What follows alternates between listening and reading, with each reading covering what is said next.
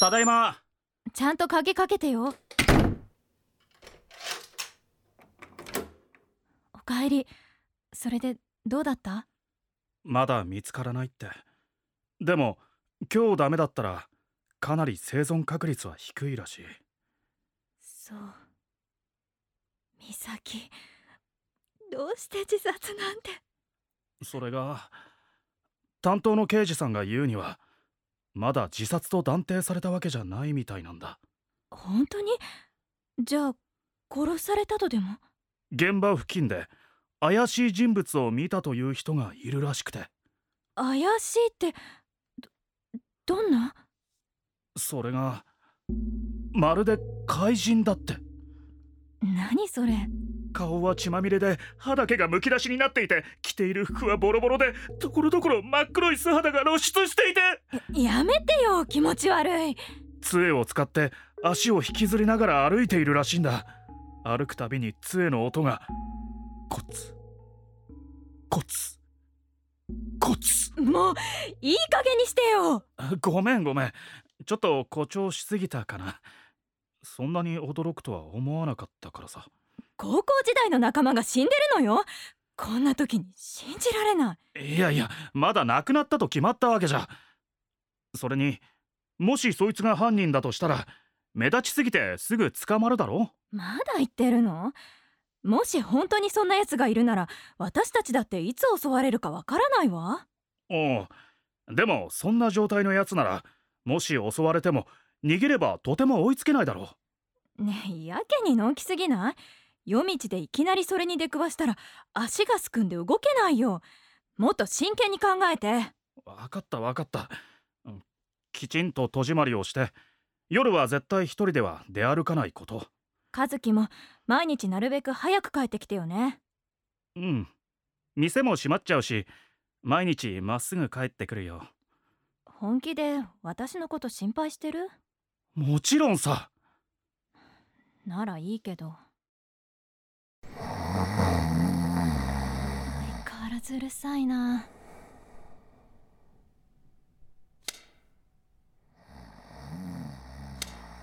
え？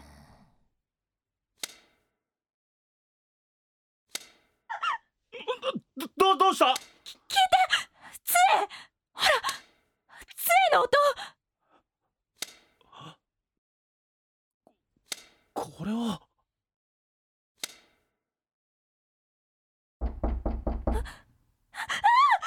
弥生落ち着け。許して美咲！美咲？生きてたのよ。美咲は生きてたんだわ。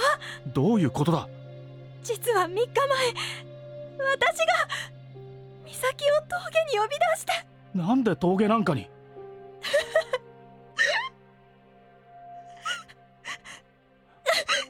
高校生の頃。高校時代に何があったんだ？私パパやってて体を売ってた。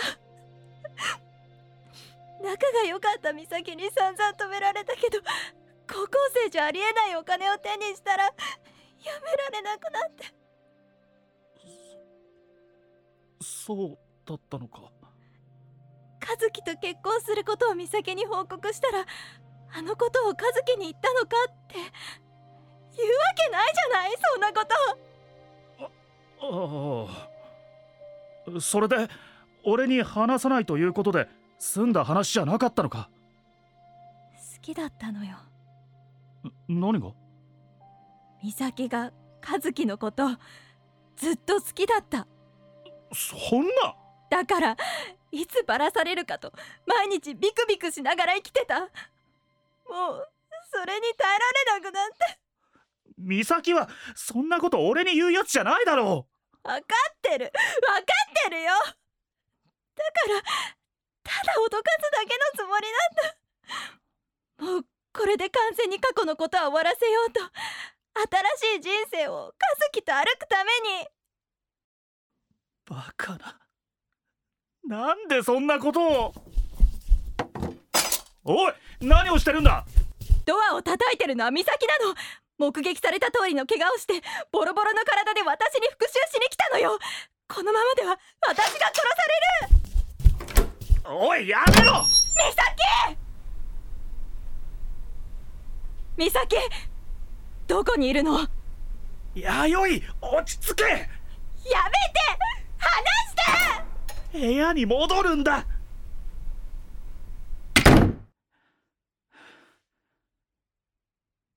美咲はどこにもいない。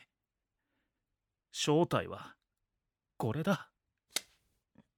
何？携帯？これを？あらかじめ録音した音を流したのさ。最初から怪人なんていなかったんだ。目撃されたのは弥生。君だよ私が？ああ。たまたまあの日峠で肝試しをしていた大学生がいたんだ。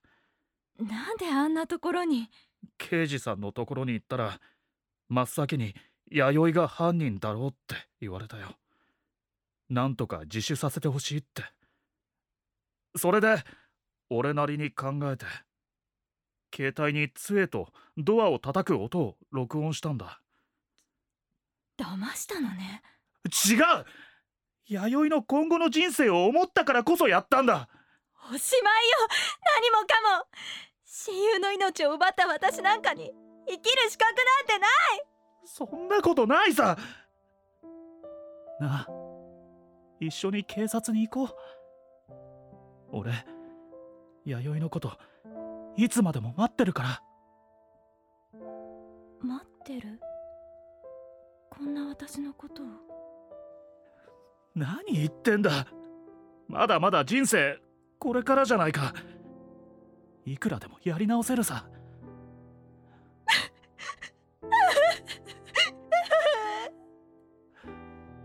立てるか？よし。じゃあ俺に捕まって。え？ああ携帯切らないと。ん？あ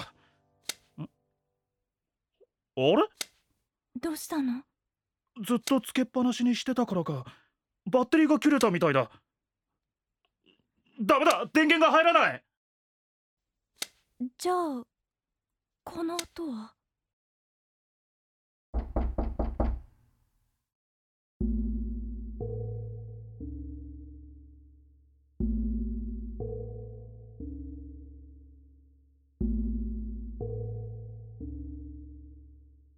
怪人の正体。